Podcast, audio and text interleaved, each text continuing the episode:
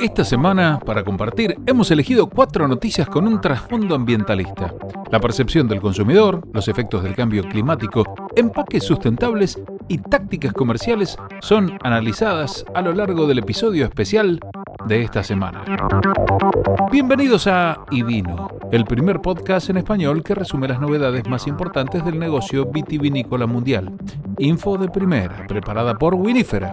Soy Pablo Pérez Delgado y voy a acompañarlos por unos minutos comentándoles las noticias más destacadas de la industria.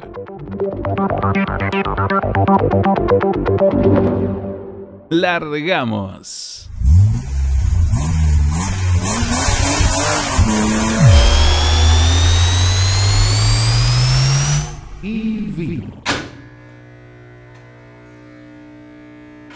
¿Le sigue importando la sustentabilidad al cliente de la bodega? Para Luli Holstead, a cargo de la consultora Wine Intelligence, la respuesta corta es más o menos. Una respuesta más larga y útil es sí, aunque lo que perciben los consumidores acerca de la sustentabilidad en el vino está evolucionando. En los Estados Unidos, poco más de la mitad, el 58% de los bebedores habituales de vino, dice que se preocupa por el cambio climático y está tomando medidas para reducir su impacto personal, mientras que casi la misma proporción de bebedores habituales compra productos locales. También ha surgido una tendencia similar hacia las compras locales en otros mercados clave de vino y los bebedores de Australia y Canadá también se han inclinado hacia productos locales en lugar de importados durante 2020. Entonces, ¿qué es lo que impulsó este cambio hacia el localismo durante el año pasado? Como seres humanos buscamos consuelo y consuelo en lo familiar durante tiempos de incertidumbre. Desde el inicio de la pandemia, este deseo de familiaridad se tradujo en un deseo de comprar productos del lugar, incluido el vino local. En los mercados donde hay vino local accesible, los consumidores afirman que están buscando activamente opciones de vinos locales, lo que genera un desafío para el negocio del vino. ¿Cómo puede un negocio del vino superar el localismo en los mercados de exportación? Los consumidores conocen bien los beneficios ambientales de comprar productos del lugar, como menos kilómetros de recorrido de los alimentos y una cadena de suministro más pequeña y transparente. Sin embargo, este cambio clave en el sentimiento del consumidor hasta 2020 y 2021 ha sido hacia el deseo de los consumidores de apoyar a las comunidades cercanas. Con respecto al sexo de los bebedores habituales, los hombres tienen una mayor conexión con la sustentabilidad que las mujeres, con una mayor proporción de hombres que afirman estar dispuestos a gastar más en un producto sostenible, quizá desafiando algunos estereotipos sostenidos por la industria. Menos sorprendentes son los bebedores de vino habituales más jóvenes, los que están significativamente más conectados con la sustentabilidad en el vino. Quizá un desafío clave y al mismo tiempo una oportunidad para el vino, radica en el hecho de que los bebedores de vino creen actualmente que la bebida, particularmente en botellas de vidrio, ya es sustentable, particularmente en comparación con otras categorías de bebidas. De hecho, indicar que un vino es natural en la etiqueta frontal aumenta la probabilidad de compra entre los bebedores de vino de Estados Unidos en un 8% en comparación con el mismo vino que no tiene ninguna afirmación adicional. Al entrevistar a los bebedores estadounidenses, a menudo existe una confusión entre el vino elaborado con un método natural y el vino en general, y por lo general creen que todo vino es natural. Dadas las asociaciones positivas que los consumidores ya tienen con el vino y las asociaciones generales con el vino como producto natural, quizá una forma de que los exportadores superen el movimiento hacia el localismo sea reiterar los elementos naturales de nuestra categoría.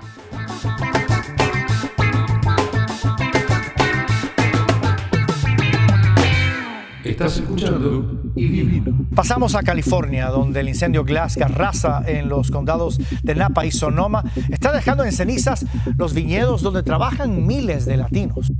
Calor, fuego y ahora sin posibilidad de contratar un seguro. El cambio climático ataca duro al Valle de Napa.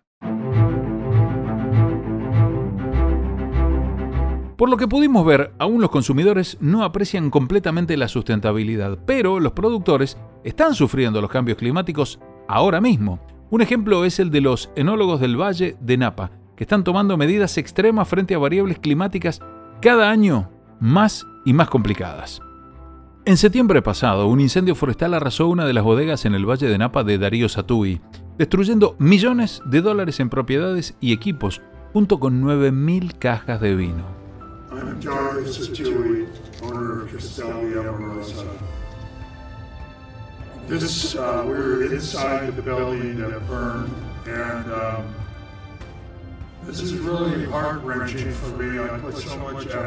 Noviembre trajo un segundo desastre. Satui se dio cuenta de que el humo había arruinado la preciosa cosecha de uvas Cabernet que sobrevivieron al fuego. No habría cosecha 2020. Un invierno extrañamente seco condujo a una tercera calamidad. En la primavera el depósito de agua en otro de los viñedos estaba casi vacío, lo que significaba poca agua para regar la nueva cosecha. Finalmente en marzo llegó un cuarto golpe. Las aseguradoras dijeron que ya no cubrirían la bodega que se había incendiado. Tampoco lo haría ninguna otra empresa. En el dialecto de los seguros, la bodega se adentrará en la temporada de quema de este año que los expertos pronostican que será especialmente feroz. El humo este contaminó toda la fruta y mucha gente la ha tirado a la basura. La desesperación ha empujado a algunos productores a rociar las uvas con protector solar para tratar de evitar que se tuesten, mientras que otros están regando con aguas residuales tratadas de inodoros y lavabos porque los depósitos están secos. Para los bomberos que combaten de frente, la de hoy es otra jornada complicada. Napa cuenta con algunas de las tierras agrícolas más caras del país, con ventas de hasta un millón por acre. Una tonelada de uvas vale de dos a cuatro veces más que en cualquier otro lugar de California. Si hay algún rincón de la agricultura estadounidense con los medios y los incentivos para burlar el cambio climático es aquí. Pero, en la opinión de los enólogos, justamente este lugar está llegando a su límite si las tendencias de calor y sequía empeoran, probablemente estemos fuera del negocio. Esto lo dijo Cyril Chapelet, presidente de Chapelet Winery, que ha estado operando durante más de medio siglo.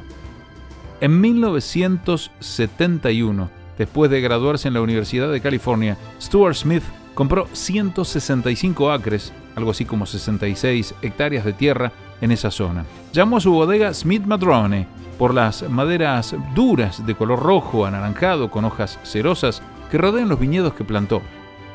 Durante casi tres décadas, esos viñedos con Cabernet, Chardonnay, Riesling y una pizca de Cabernet Franc, Merlot y Petit Verdot no se vieron afectados por los incendios forestales. Luego, en 2008, el humo de los incendios cercanos llegó a sus uvas por primera vez. La cosecha continuó como de costumbre. Meses después de que el vino había envejecido, pero antes de ser embotellado, su hermano Charlie notó que algo andaba mal. Dijo, simplemente no me gusta la forma en que saben los tintos.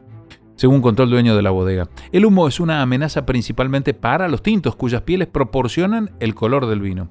Las tintas también deben permanecer en la vid más tiempo, a menudo hasta octubre, dejándolas más expuestas a los incendios que suelen alcanzar su punto máximo a principios del otoño.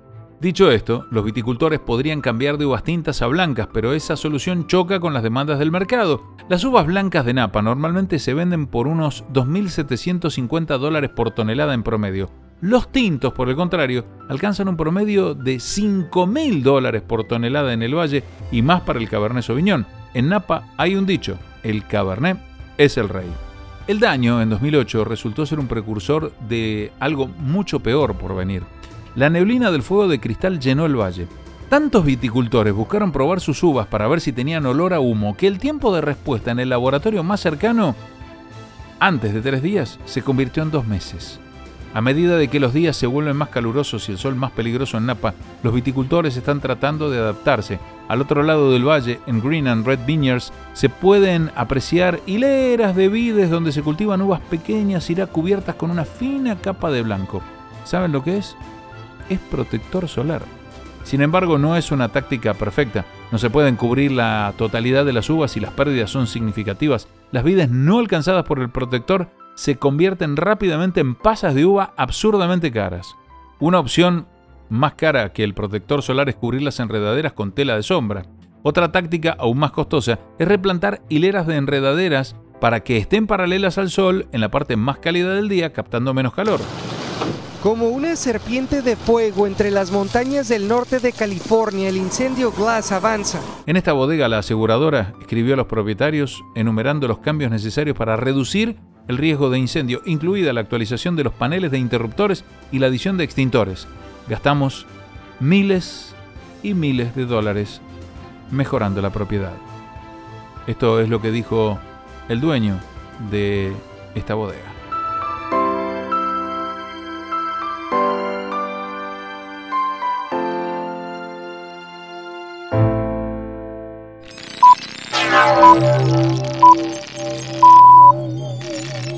Y vino. Estás escuchando Y vino. Y vino.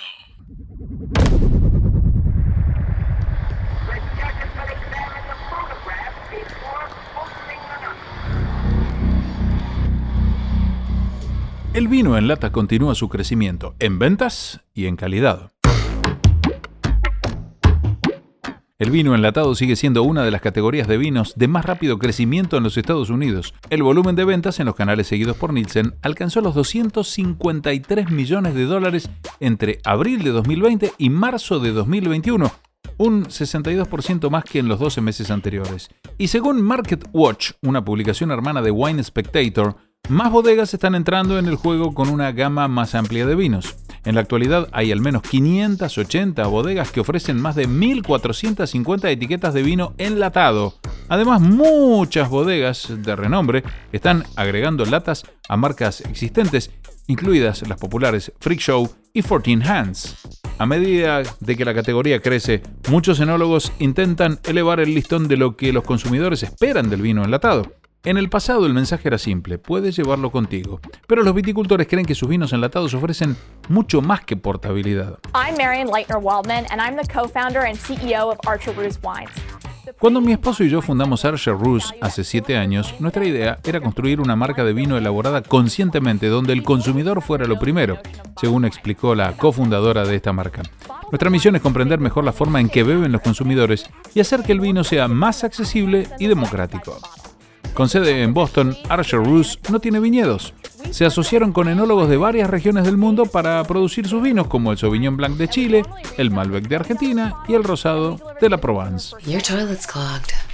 Archer luxury wine in cans. Reconocen que no tienen una narrativa tradicional sobre el vino, pero para las personas a las que les están comercializando, el vino tiene que ser simplemente bueno o la marca no importa. Es una línea cuidadosa, equilibrando cómo ser divertido y accesible, pero al mismo tiempo ser serio. Esto es lo que dijo la cofundadora de esta línea. Para Sarah Hoffman, cofundadora de Maker, poner al consumidor en primer lugar significa promover la alta calidad. Para ella, las latas son una forma de captar la atención de los grandes enólogos al tiempo que ofrecen al consumidor una forma fácil de probar esos vinos. Nuestra pasión provino del amor por los pequeños productores y dar a conocer sus nombres, esto dijo Hoffman, quien señaló que le encantaba explorar pequeñas bodegas en Napa y Sonoma, pero se preguntaba por qué era tan difícil encontrar esas botellas en los estantes de las tiendas.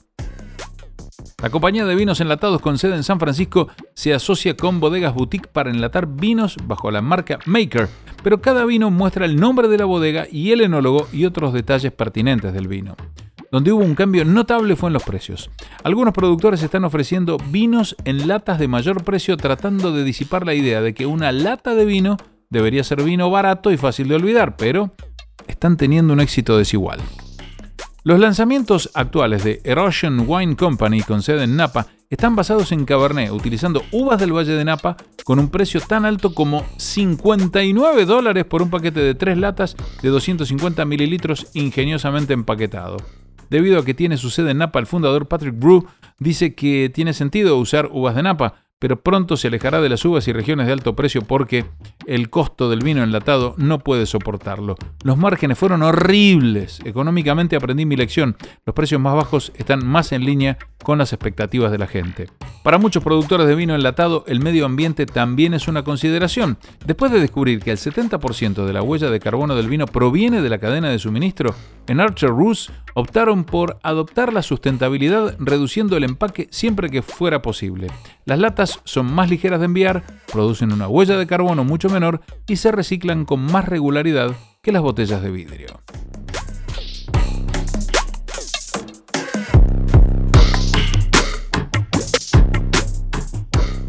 Estás escuchando y vino. Lefts around, rights around, en California quieren añejar vino en el océano, pero los ambientalistas no están muy contentos. La bodega Ocean Fatsoms llenó jaulas de hierro del tamaño de lavadoras con vino que se venden en el rango de 70 a 200 dólares y bajó las botellas al Pacífico a una profundidad de más de 20 metros. Un año después, este vino verdaderamente extraordinario, transformado por el proceso patentado de envejecimiento en el océano, como dice el discurso de marketing de la empresa, fue retirado de la bodega marina para ser vendido a un precio de 350 dólares la botella. La idea básica es que el almacenamiento en un lugar sin oxígeno ni luz, a una temperatura perfecta, con un suave movimiento de balanceo y una corriente galvánica, puede mejorar el vino de manera espectacular. Pero el jurado está deliberando sobre si este proceso mejora el vino o es poco más que un truco de marketing. La vida marina, que se adhiere a nuestra botella, es lo último en empaque de la naturaleza. Cada botella está adornada con percebes, corales, conchas marinas y tubos de caparazón duro adornados formados por gusanos de mar anélidos. Eso es lo que reza el posteo de la bodega en sus redes sociales. Sin embargo, la red de protección costera de California no está de acuerdo. Para aquellos de nosotros que trabajamos en la protección de océanos y costas, ver una botella de vino con incrustaciones de vida marina muerta no es una ventaja, es lo que dice una de las responsables de la red, que agregó que el vino enjaulado se ha almacenado en un área designada para la recolección de algas marinas, Emanuele Azzaretto, presidente de la bodega, dijo que una parte de las ganancias se dona a una organización sin fines de lucro de conservación del océano. En marzo, la bodega organizó una excursión de mil dólares por persona a la cava submarina a bordo de un yate, donde los pasajeros fueron invitados a una cata de vinos después de que las jaulas goteantes se levantaron como si fuera un tesoro hundido. Aparte de todo el show cinematográfico, está la cuestión de si realmente el vino mejora bajo el mar. Uno de los socios es sommelier y proclama que los taninos de los vinos tintos son súper suaves y los blancos son más cremosos. Cualquiera que pruebe la botella envejecida bajo el océano frente a la botella envejecida en una bodega normal notará la diferencia sin duda, agregó. Pero para Jennifer Savage, gerente de políticas de California de la Fundación Surfrider, la cuestión de si el vino almacenado en el fondo del océano tiene mejor gusto no viene al caso. El océano es un patio de recreo compartido para los humanos y un hogar increíble para todo tipo de vida marina, dijo Savage. No es un espacio de la industria privada para la explotación no permitida.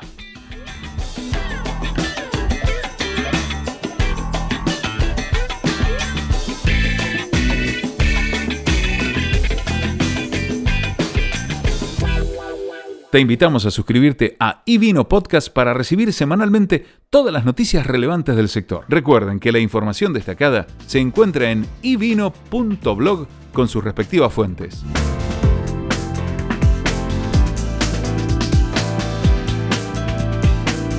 Auspiciaron Winifera, Estrategias y Mercados y Go to Wine. Hasta el próximo episodio.